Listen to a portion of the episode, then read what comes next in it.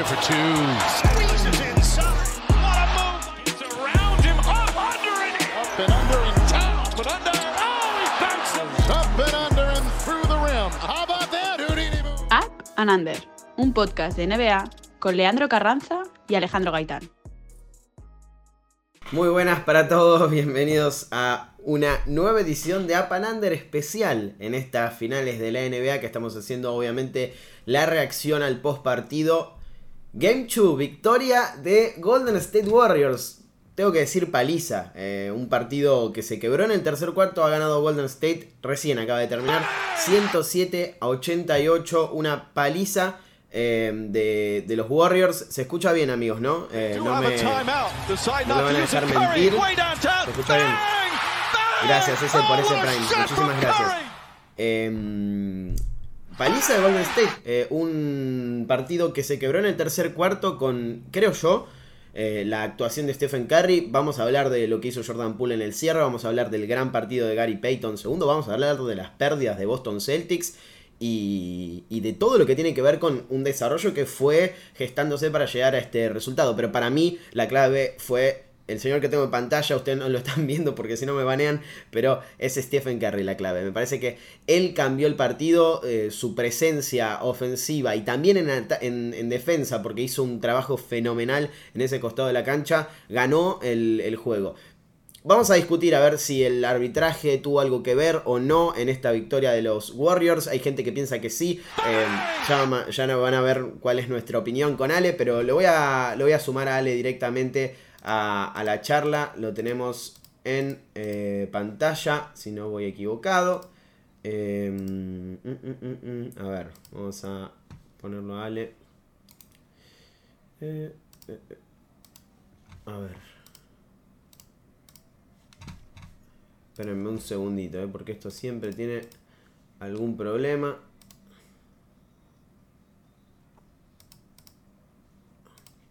Ale, ¿me escuchás, no? Sí. Golden State fue superior, Golden State Claro. fue muy superior. Y, y ni siquiera hablo únicamente del tercer cuarto, hablo también de, de la primera parte, de que salieron con más intensidad, salieron con una defensa mucho más agresiva, forzaron pérdidas eh, al ataque de Boston, que, que- que creo que es eh, la gran arma para combatir a los Celtics, porque primero evitas que anoten. Y, y cuando atacas eh, especialmente las líneas de pase o la primera línea ofensiva de estos Celtics sufren mucho. Y segundo, porque el ataque en transición es la manera más fácil de atacar a los propios Celtics, salió con todo eso. Y es verdad que fallaron muchas bandejas en el primer cuarto. Andrew Wiggins tiene un par. Eh, Clay Thompson también tiene alguna importante. Pero en el tercer cuarto, la que empezaron a entrar los tiros, el equipo se fue. Se fue como se van en cada tercer cuarto y Boston en ningún momento estuvo cerca de ganar este partido. Muy superiores y creo que la narrativa de los árbitros no tiene ningún tipo de sentido aquí. Eso, Ale, ¿cómo lo, lo, lo mane- o sea, cómo lo viste? Porque es cierto que, que la realidad es que hay un, un equipo que eh, se ve beneficiado por una situación muy, muy mm, eh, clara, que es la no técnica Draymond Green. Eh. Debería haber sido expulsado. En cualquier situación normal se cobra una doble técnica en, en ese tipo de, de, de casos eh, en la NBA. No estoy diciendo que por ser Draymond Green no, no, lo, no lo cobraron o porque la situación eh, era de unas finales no lo cobraron, lo que sea, no importa. Eh, más allá del contexto y, y del eh, caso en, en específico, cuando pasa eso, se cobra doble técnica. O sea, se, se le da una técnica a Jalen Brown, se le da una técnica a Draymond Green. No pasó, Draymond Green quedó en cancha y claramente Golden State se ve beneficiado por la presencia de quizás su segundo o tercer mejor jugador en cuanto a eh, la historia de la dinastía. Pero más allá de eso, creo yo no tuvo nada que ver con la victoria de Golden State. Por, por- No, es, que- se pueden buscar pequeños detalles. No sé, mm, la jugada de Jordan Poole en que le pone la tranqueta a Derrick White, que, que si bien podía haber sido o no podía haber sido técnica, iba a ser una canasta de Boston, lo que sea. Golden State ha sido superior, ha sido superior, pero, pero no, es que insisto, no solo por el tercer cuarto, es que han jugado a un ritmo mucho más alto. Y creo que Boston durante mucho tiempo ha sobrevivido por talento Hmm. y a la que el talento ha dejado de fluir o, o a la que eh, Boston ha dejado de encontrar puntos relativamente fáciles, porque tampoco eran muy fáciles. En el segundo cuarto, creo, Boston ha metido mm, 20 puntos. No son los 30 de- del primer cuarto. se ha acabado. Mm, Boston ha durado un cuarto en el partido. A ver, eh, yo eh, viéndolo cuarto a cuarto, creía que, Golden State iba a estar en problemas, te lo decía antes de, arrancar el stream, eh, con, el hecho de que mm, Boston había arrancado 4 de 4 en tiros de campo. los Warriors fallaron creo que 4 bandejas totalmente solos y, fáciles que normalmente anotan. Y, mm, y eso no se dio por una cuestión muy clara, que son las pérdidas de Boston. Boston terminó con 18 pérdidas de balón. Eh, fueron muy decisivas porque Golden State anotó en base a esas pérdidas y en algunas terminó perdiendo la pelota también eh, Golden State, pero digo, eh, se aprovechó de, de, ese, de esa inseguridad en el manejo del balón de, de los Celtics y, y, y terminó dándole la vuelta a esa situación. Pero creo yo que la clave de, este partido está nuevamente en el complemento, está en el tercer cuarto. Eh, en este caso termina Golden State cumpliendo con lo que intentó hacer en el tercer cuarto del Game One, que fue quebrar el partido. Eh, no lo termina de quebrar en el primer juego, se queda en 12 y Boston termina cerrándolo con un último cuarto espectacular, histórico pero en este lo parte a la mitad del partido y termina definiéndolo a falta de 12 minutos. Eh, y creo que si tenemos que poner la lupa en un jugador, ese es Stephen Curry. Porque se puede hablar, y lo vamos a hacer, de los periféricos. Mal partido de Clay Thompson, mal partido de, de Draymond Green en cierto punto. Eh, mm, y, tal vez eh, un partido típico de Andrew Wiggins en estos playoffs, demostrando que es el jugador más regular, sacando a, a Curry de, esta plantilla en lo que va de la postemporada. Para mí, el segundo jugador más regular de, los Warriors. Pero decía, vamos a hablar de los periféricos, de Gary Payton segundo, espectacular partido de, tu clave, eh, de Kevon Looney, de... Uff, bueno, nos acaban de radiar los amigos de Planeta NBA, Ale, con 200 personas, así que somos una buena cantidad en este momento. Bienvenidos, bienvenidos a, todos los que se sumaron y muchas gracias a los amigos, a Tony, a todos los que están haciendo Planeta NBA. Eh, seguramente venían del partido, así que estamos hablando justamente de eso, del eh, desempeño que ha tenido Golden State en ese tercer cuarto. La clave creo yo, no está tanto en los, en los periféricos, lo bien que lo ha hecho eh, por momentos Gary Payton segundo, lo de Jordan Poole y esa racha fenomenal. Creo que Kerry y esos dos triples, y creo que fue una bandeja em, en el tercer cuarto y la forma de encarar esa, ese parcial es lo que quiebra el partido y todo lo demás se contagia de eso. Sí, sí, al final habrá gente en el planeta Tierra de verdad que creerá que Curry hoy no juega un buen partido porque el otro ya metió más triples en el primer cuarto que, hoy ha metido en el partido porque... Eh, a ver, tengo el box score aquí en la mano. Eh, exactamente, Curry hace 9 de 21, ni siquiera llega al 50% de tiros de campo. 6 rebotes, solo 4 asistencias. Curry no solo ha sido el mejor jugador del partido, es que la diferencia entre Curry y el segundo es la misma diferencia que hay entre Golden State y Boston en el día de hoy. Todo nace a través de Curry. Ha habido muchas jugadas, sobre todo en, la primera parte, que Golden State ha tenido canastas fáciles porque dos, tres jugadores de Boston se han ido otra vez, se han ido a seguir a Curry. En algunas ayudas defensivas muy, muy malas, por ejemplo. Y, todo el poder gravitacional que genera Stephen Curry, yo no creo que sea comparable a nadie, porque el, range de Curry es de 10 metros. Curry puede tirar desde donde ha tirado Jordan Poole al final del tercer cuarto. Eso es un tiro normal para Curry. Por lo que la defensa de Boston va a tener que seguir, evidentemente, a Stephen Curry 24 segundos allá donde vaya.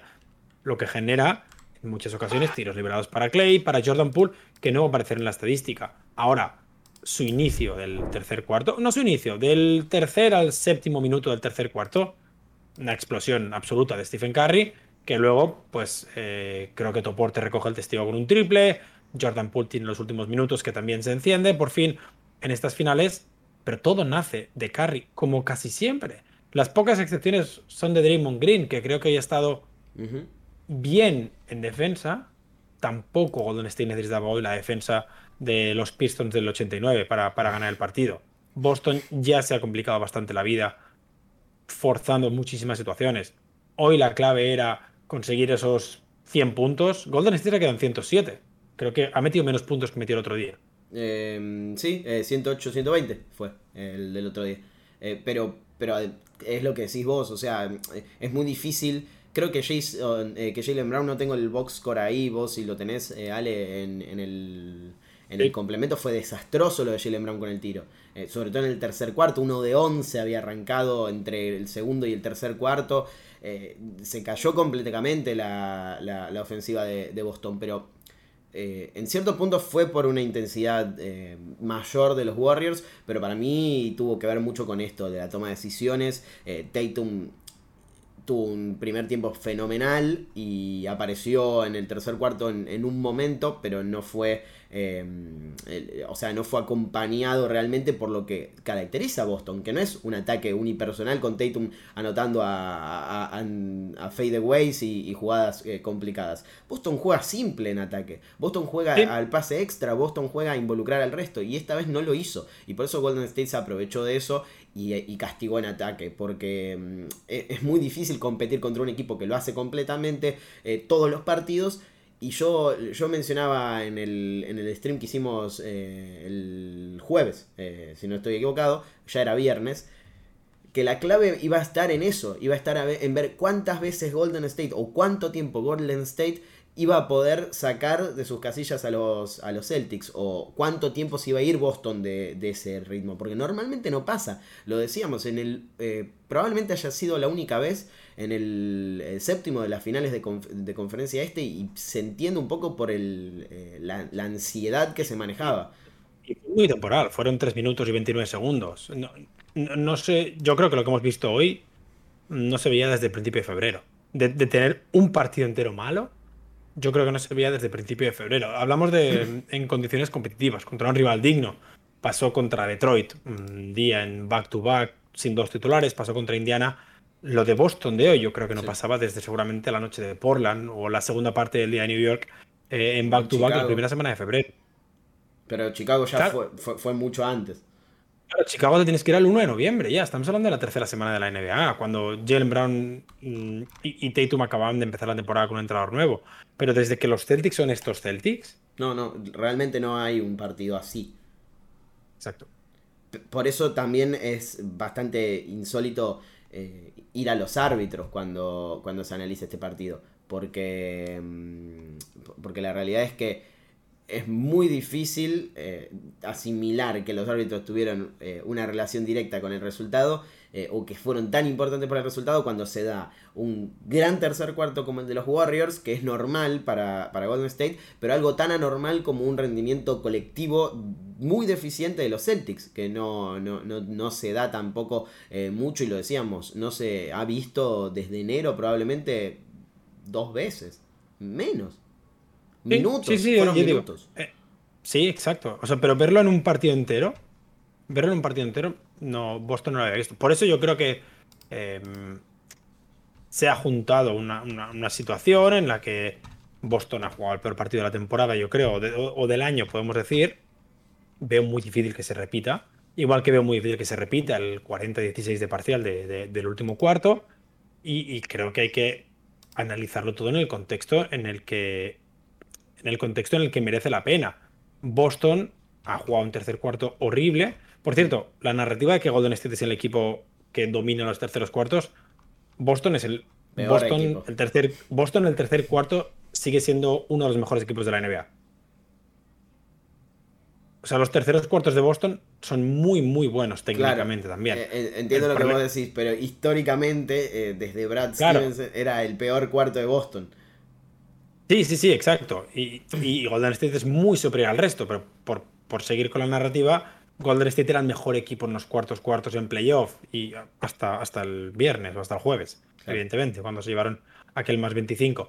E, el, punto es, creo que todo hay que analizarlo en un contexto y, por ejemplo, hoy, si Boston hubiera llegado a 15 el último cuarto, ni tú ni yo le habríamos pensado que había una opción de remontar, porque la sensación era que el equipo no estaba jugando hoy el baloncesto que Boston juega y eso no cambia de un cuarto para otro.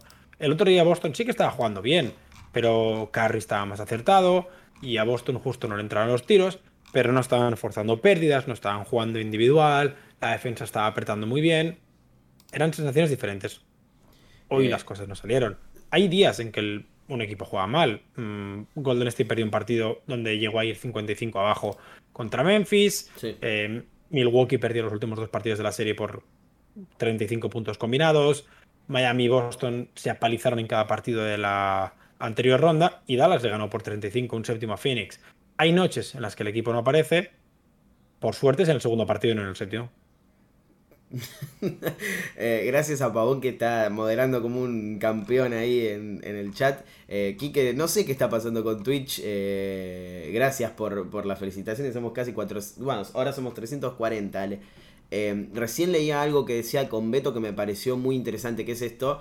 que no lo voy a leer textual porque me bajan el canal o porque no va a poder salir en, en el podcast. El triple que metió Otto Porter Jr. cuando se habían puesto a 6 fue fundamental. Pero eh, y, lo agrego a esto que mencionabas vos. ¿Sabes a qué me hizo acordar? A, esa, a, esos partidos de la serie entre Dallas y Golden State, en los que Dallas se ponía 6 o, estaba cerca, eh, relativamente, en, cuanto al resultado, estaba cerca de, estar en partido, pero la sensación era Golden State ya ganó el partido, ya lo ganó eh, en, en, cuanto a lo que tiene que ver con, con el feeling que había con, con el juego. Y, es la primera vez que veo que a Boston le pasa eso en los playoffs. Porque no lo había visto absolutamente nunca y yo creo que si hay un equipo que en esta mm, postemporada se lo puede marcar como resiliente, como eh, el que responde, como el que se ha eh, impuesto ante las adversidades, esos son los Celtics. Y en este caso no pasó. Eh, puede, puede suceder porque está jugando contra el mejor equipo del oeste y en unas finales de la NBA y, se entiende que, algún día off podés tener, pero es raro verlo en Boston. Sí, es raro, es raro, pero insisto, mm, jugar contra el equipo seguramente más eléctrico de la NBA tiene sus, eh, sus contras y al final, si tú tienes un mal cuarto contra Golden State, va a ser 14-35 en vez de ser 14-26, claro. que podría ser contra cualquier otro equipo que Mm, digamos, llegabas dos abajo al descanso y te ponen un parcial de más 10, bueno, 12, 13 puntos son remontables. Boston empezó el último cuarto, ¿cuánto? Menos 21, si no me he equivocado, menos 23. Creo que sí. Eh, era imposible. Claro. Era imposible contra Golden State. Es lo que, lo que mencionamos, o sea, de un lado y del otro. Eh, las pérdidas de Golden State o los fallos de Golden State en el, último cuarto del primer juego quizás contra Memphis o Dallas no te terminaban dando un resultado tan holgado para Boston.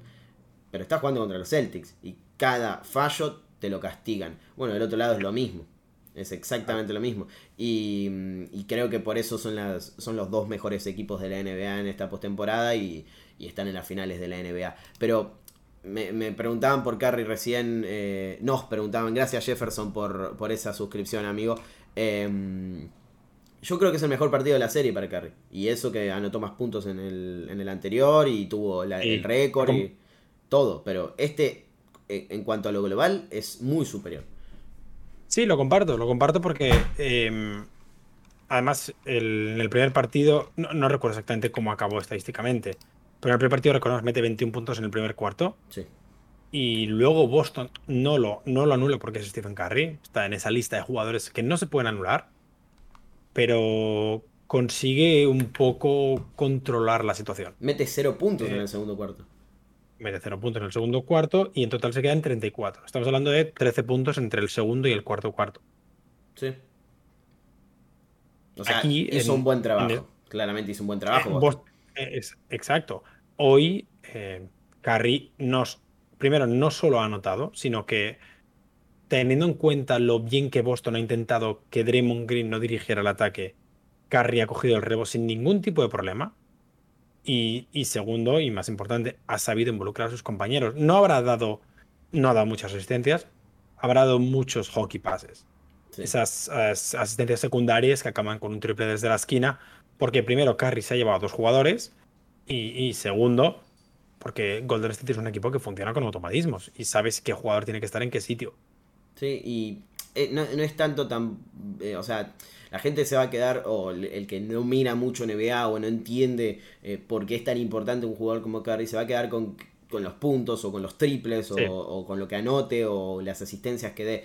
Es cómo contagia al resto. y lo, fácil que le hace la vida al resto. Clay Thompson terminó 4 de 18, pero muchos de esos tiros que falló fueron totalmente abiertos. Eh, y, un, tiro, no digo eh, fácil, pero accesible para alguien como Clay Thompson. Y en gran parte eso sucede porque hay tres jugadores o dos jugadores eh, totalmente concentrados en defender a, Stephen Curry. Recuerdo una jugada en particular que, se hizo viral eh, en este partido, que es una penetración de Curry con cuatro personas encima y la asistencia a Kevon Looney, que estaba completamente solo. Es un fallo muy grave de Grant Williams, que no sé por qué va a defender a, a Curry, pero que, insisto, si en vez de Curry hubiera sido Clay, Grant no hubiera ido. Exacto. O sea, es, em, es increíble. Es la atracción que genera. La atracción que genera y, es un jugador que lo ha demostrado que puede anotar mm, en cualquier lugar de la pista. O sea, puede anotar debajo de la canasta, puede anotar a media distancia, tiene todos los registros dominados, por lo que va a generar esa atracción constante de la defensa. Que aunque seas la mejor defensa de la NBA, porque Boston es la mejor defensa de la NBA, aunque haya gente en el chat que tenga opiniones diversas, la estadística dice que Boston es la mejor defensa de la NBA. Y por mucho, ¿eh? O sea, la estadística no lo dice por mucho, pero por versatilidad, cuerpos, eh, concentración, compromiso con, ese costado de la cancha, no, creo que tenga que demostrar mucho más Boston.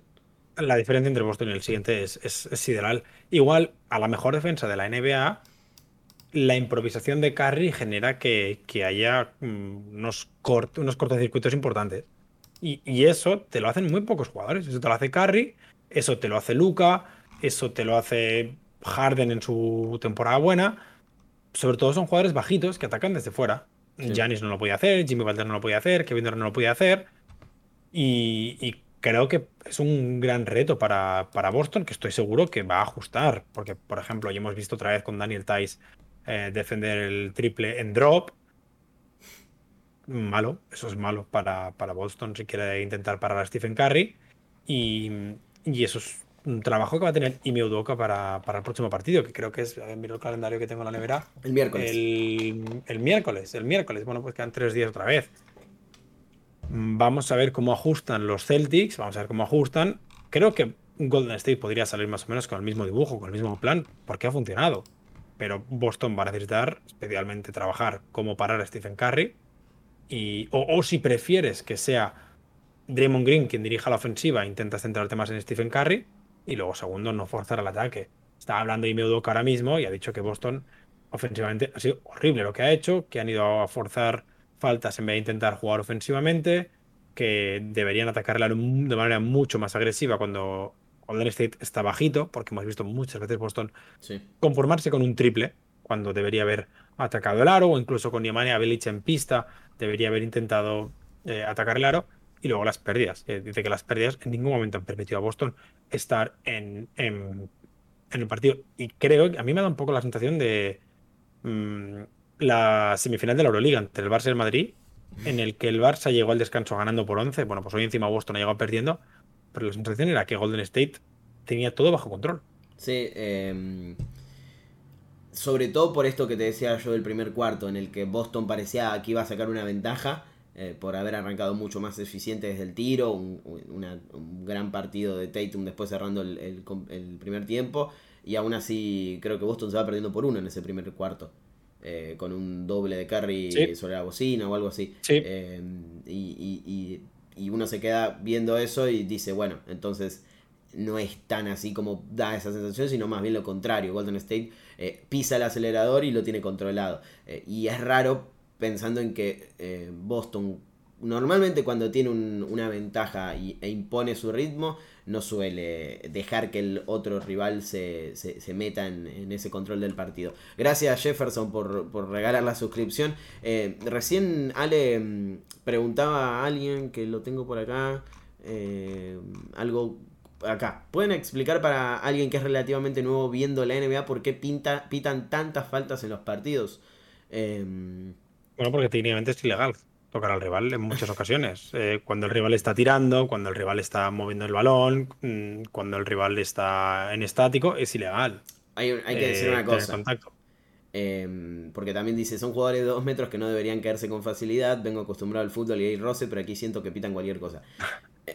se faja muchísimo en el básquet, eh, y muchísimo, pero, pero la realidad es que tal vez en playoff eh, el roce es incluso mayor, y si te toca a alguien como Tony Brothers, es muy probable que piten más faltas, o, que el arbitraje sea más protagonista que, que el de lo normal. No, y, que el jugador, o sea, yo sé que son jugadores de dos metros, pero quien le golpea también mide dos metros. Claro, exactamente. O sea, están en igualdad de condiciones. Claro, claro. Y, y, el, reglamento de la NBA ha tornado, también eso es cierto, hacia el lado ofensivo. O sea, se premia normalmente al ataque. Eh, la mayoría son faltas, y eso hay que aclararlo siempre porque la gente piensa que se pita cualquier cosa. No, la mayoría son faltas.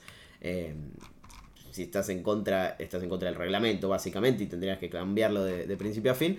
Pero, pero hay muchas que, que bueno, eh, se premian a, los jugadores ofensivos porque se ha, se ha inclinado más a ese lado la, balanza de, la NBA. Em, Ale, Gary Payton segundo. 7 puntos, 3 rebotes, 3 asistencias, 3 eh, de 3 en tiros de campo. Yo creo que me, extrañó muchísimo que no lo, hayan utilizado en el primer partido tanto. Eh, creo, no, recuerdo ya si jugó, eh, si tuvo algunos minutos. No jugó, no jugó, no jugó. En el cierre, por, no creo porque no se definió. Eh, claro, no, no, no, no, no jugó. Pero eso que vos marcabas de la polivalencia que tiene, lo, bien que. Yo, siempre lo, catalogo como un pivot en el cuerpo de un guardia, porque es capaz de cargar el rebote ofensivo, de, ser físico contra prácticamente cualquiera, y, encima de aportar un poquito en, cada aspecto del juego. Creo que fue fundamental. Si tenemos que hablar de, los jugadores de rol en este partido, hay que mencionarlo a él. Yo lo puse como clave, lo puse como clave de, de, de esta serie Carry al margen, evidentemente, dejando las estrellas de lado. Yo dije que Gary Payton iba a ser una de las claves, porque es el típico jugador, primero, que complementa muy bien a las estrellas de Golden State. Y segundo, porque es uno de los pocos jugadores que a nivel defensivo puede pelearse con las grandes armas que tiene Boston, que seguramente es Tatum. Creo que es pequeño para Tatum, pero lo suficiente como para incordiarle. Pero muy físico. Especialmente, claro, especialmente cuando Wiggins lleve mucho, mucho tiempo ya detrás de, detrás de Tatum. Para Jalen Brown, para Marcus Smart. Entonces, para mí era una de las claves. En los entrenamientos, creo que esta mañana o ayer, no sé, recuerdo, los periodistas de Boston decían que todavía no estaba utilizando el brazo izquierdo, que fue el que se lesionó con, con Dylan Brooks. Sí. Y bueno, una estrategia de Steve Kerr, porque al final recordemos que el entrenamiento en las finales solo está abierto 15 minutos. Entrenan antes y luego abren 15 minutos. No me extrañaría que en esos 15 minutos Steve Kerr le dijera, ahora juega solo con una mano. A lo Larry Bird. Correcto. Exacto, iguales. Puede ser, se lo veo un poco más eh, contenido en ese sentido igual, pero eh, más allá de eso, es un jugador que te aporta versatilidad en defensa, eh, capacidad del rebote en, un guardia, que es lo que necesitas muchísimas veces cuando tenés que jugar small ball y, no sufrir tanto en, en el costado defensivo puntos, porque además tiene triple desde la esquina y es un, jugador eh, muy, muy inteligente para cortar hacia el aro. Eh, y, eso te da una, ventaja, porque normalmente esos especialistas defensivos, y se me ocurren varios en la NBA, no, te aportan absolutamente nada en, ataque. O, si están mal desde el triple, se acabó su, su aporte ofensivo. Y muchas veces tenés que quitarlos del partido por lo poco que, te dan y por lo mucho que la, defensa contraria le ofrece para que, para que anote. Eh, era un caso en, Dallas. Eh, es un caso en, Filadelfia. Pero Gary Payton no, Gary Payton te ofrece puntos desde el triple, es capaz de atacar el aro y es capaz de cortar a, los pases de, Draymond Green o de Curry. Entonces es fundamental para este equipo. Y, la verdad que creo que con esta actuación va a tener muchos más minutos en, lo que queda de la serie. Sí, claro. De hecho, creo que... Em, yo, por ejemplo, a principio de temporada, a principio de temporada, perdón, a principio de la serie, yo no pensaba que fuéramos a ver a Moses Modi y a Bielicha. Lo de Bielicha me ha sorprendido hoy. Moses Modi ha jugado solo minutos de la basura, no, no, cuento como que, como que haya jugado. Pero, por ejemplo, hoy mm, Gary Payton le ha robado algún minuto a, a Otto Porter. Además de ocupar los minutos de Ander Gudala, evidentemente, le ha robado algún minuto a Otto Porter, que ha jugado solo 15, que no ha sido tan importante como el otro día. Y no me extrañaría que siga subiendo esas prestaciones. Em, por ejemplo, Jordan Poole ha acabado mirando la estadística con 23 minutos, dos menos que Gary Payton, y teniendo en cuenta que Jordan Poole ha jugado los minutos de la basura. Y es que Ale, eh, ¿qué, qué podemos decir? Eh, falta de 30 segundos para el tercer cuarto, eh, hubiese sido totalmente lógico que Gary Payton cerrara el partido y que Jordan Poole estuviera Sí. en la banca. Eh, Sí, porque- sí, será un partido igualado, seguro. Porque. mm, No, y además porque Poole estaba jugando horrible. En la realidad es que Jordan Poole jugó un partido muy malo hasta esa racha espectacular que tuvo. Eh, y Gary Payton había hecho todo bien desde que había entrado. Y creo que. Obviamente el, el cierre de Poole es espectacular porque mete un par de triples encima en, el en los minutos basura, como decías vos, y el triple, eh, mete un triple de larga distancia eh, antes del triple de mitad de cancha y bueno, obviamente el triple de mitad de cancha que es el tercero eh, más largo en los últimos 25 años de las finales. Eh, lo, lo decían en ESPN porque Mark Jackson anotó uno de esos tiros. pero, pero más allá de, de eso, que encima fue importante porque te quiebra el partido, te pone a 20 y, y después a 23 me parece. Había jugado mal, no, no, no había aportado en ataque, había fallado muchas bandejas, eh, el físico de, de la defensa de, de los Celtics lo había vuelto a incomodar y Gary Payton estaba haciendo las cosas mejor. Sí, en general creo que es un jugador que va a ser muy importante, especialmente porque al final hoy Golden State ha ganado a 100 puntos. Y si la serie va a ser a pocos puntos, que creo que eso en general beneficiaría a Boston, porque no tienen talento ofensivo o, o no tiene esas rachas ofensivas de Golden State, eh, tienes que buscar argumentos que, con los que combatir eso. Y Gary Payton es uno de ellos. Otto Porter es otro, evidentemente. Gran partido Otto Porter Jr. también. Sí. Kevin Looney está jugando muy bien la serie, Andrew Wiggins está jugando muy bien la serie. Creo que, creo que Kevin Looney y Andrew Wiggins son el segundo y el tercer mejor jugador en esta serie, por delante de Draymond Green en este momento. Hablando solo de Golden State, ¿eh? Sí, Eh, creo que Wiggins ha sido muy importante en la primera parte, creo que ha sido muy importante en la primera parte y han mantenido vivo a, a Golden State y luego ya evidentemente los jugadores que se encargan de romper los partidos han hecho el resto. Ale, Pero dime. Andrew Wiggins es el segundo mejor jugador de Golden State en estos playoffs. Es la realidad. Seguramente en el global sí, seguramente en el global sí, por, por o- obviando números, obviando, obviando los números, evidentemente, porque seguro que eh, uno tiene más rebote, otro tiene más puntos, lo que sea. Es el más regular, Em, al menos. Sí, y, y es el que se ha tenido que pelear con, con Luka Doncic, por ejemplo, que no, que no es tarea fácil. Entonces, sí, lo comparto. Porque además, eh, Draymond Green ha tenido partidos espectaculares y, y Clay Thompson ha tenido también eh, juegos en los que fue fundamental, como el quinto de, de la serie con Dallas y el sexto contra Memphis. Jordan Poole ha tenido muy buenos partidos contra Denver, pero todos ellos, eh, que Von Looney no, que Von Looney ha tenido una regularidad muy, muy positiva, pero creo que como lo empiezan a usar más que nada eh, en el, después del tercero contra Memphis, me parece, en, ese rol protagónico, pierde un poco de pisada. Andrew Wiggins no hubo un par- no, no hubo eh, muchos partidos, creo que no hubo casi ninguno en donde no haya sido agresivo, en donde no haya tenido que defender al mejor jugador rival y en donde no haya eh, aportado al menos algo en ataque. Eh, ni hablar de la serie contra Dallas, pero en este eh, en esta serie, en el primer partido fue el segundo mejor jugador de Golden State también, Sí. y en este juego eh, aportó también de nuevo. Entonces, por regularidad, por, in- por intensidad y porque lo hace en ambos costados de la cancha, a diferencia de lo que está haciendo, por ejemplo, Jordan Poole o, o- o Clay, que es intermitente, o Draymond Green también. Me parece que Wiggins está haciendo un trabajo fenomenal. Sí, sí, creo que están siendo jugadores muy, muy importantes. eh, y es clave que aparezcan esos jugadores de rol, porque en el primer partido fueron seguramente Derrick White y Al Horford los que ganaron el partido con, con Jalen Brown. Y, y hoy podemos hablar de que sí, Stephen Curry ha sido el mejor hombre de, de los Warriors con diferencia, Por pero necesitas esas piezas para, mm, para salir victorioso en un duelo como este, en un duelo tan importante contra un equipo tan completo. Quizá hoy Boston ha bajado los brazos antes de tiempo, pero si el tercero por lo que sea es igualado, vas a necesitar la mejor versión de tus jugadores de rol y de Clay Thompson y de Jordan Poole, evidentemente. Eso, Clay Thompson todavía no hemos visto eh, ni la mitad de lo que puede ofrecer, muy ineficiente desde el tiro y, y, se supone que tendría que aparecer en algún momento de la serie porque es un jugador que, lo, decía en Twitter, eh, con otros eh, deportistas quizás lo dudas, pero Clay Thompson es la representación perfecta de lo que es un jugador que se enciende así. y, por eso nunca hay que dejarlo fuera del análisis pero hasta ahora no ha tenido un, buen trabajo, es la, es la realidad más allá de todo esto que estamos analizando, es el uno a uno de la serie y Boston ha hecho su trabajo. Porque el trabajo de Boston era venir a robar uno a. Venir a robar, no estoy en San Francisco todavía. Eh, ir a robar uno a San Francisco. Todavía.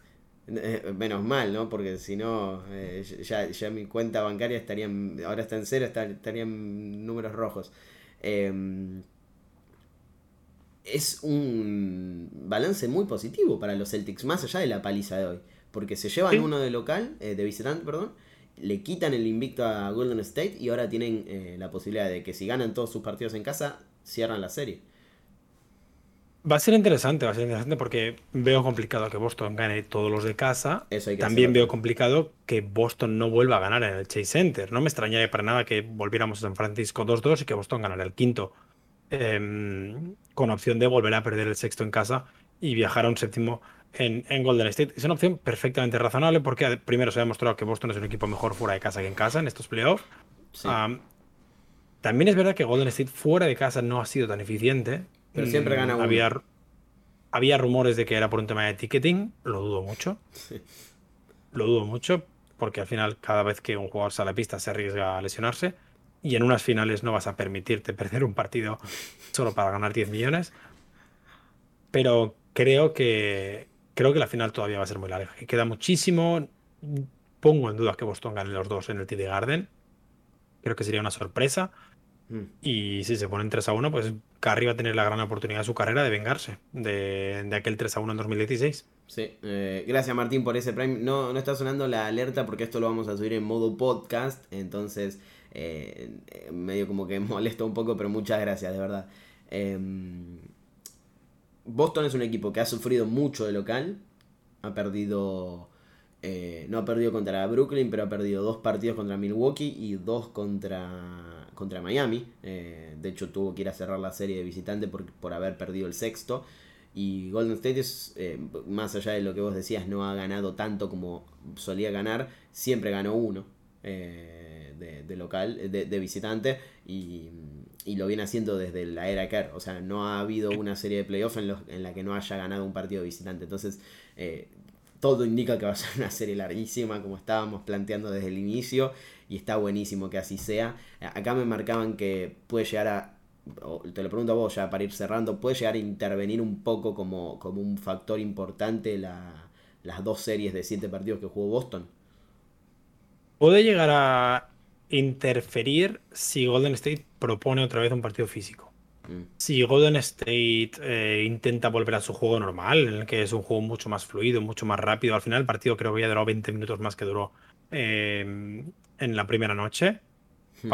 Parte responsabilidad de Tony Brothers y de Zach Barba. Mm, creo que si Golden State busca eso, que creo que hoy lo ha buscado, puede llegar a afectar. Ahora, mm, hay tres días de descanso ahora. Y después del cuarto partido, hablo de memoria, pero creo que también hay tres días de descanso. Y entre el quinto y el sexto, si llegaran a jugar. No, ahí sexto, no Viernes juegan. Creo que juegan viernes.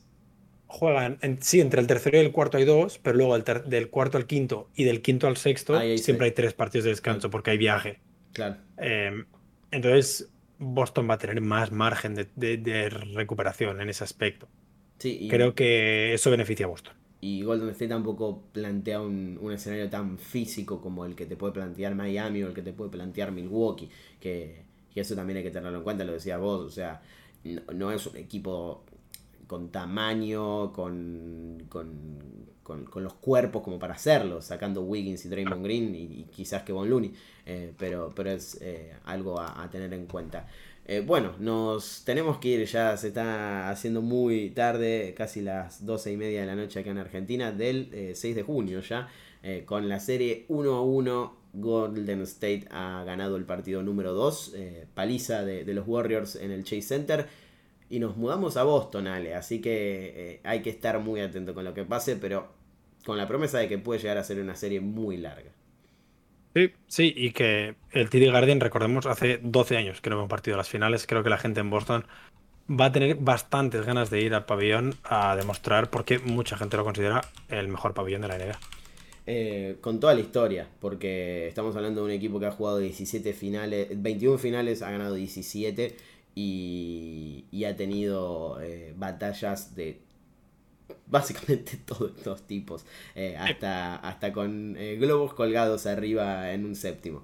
Eh, no hay mucho más que decir. Se vienen unos partidos determinantes para lo que va a ser la serie, con Golden State tratando de robar uno y, y, recuperar la ventaja de localidad, con Boston haciendo lo que no pudo hacer o tratando de hacer lo que no pudo hacer en todas las series anteriores, sacándole a Brooklyn, que es defender su casa y nosotros vamos a estar ahí eh, en el post partido para reaccionar. Los dejamos con Luquita Rodríguez, así se ríen un rato y nosotros nos vamos, eh, que ya, ya es tarde. Gracias por sumarse, un montón de gente hoy, la verdad. Y le mandamos un abrazo muy grande. Nos vemos en la próxima.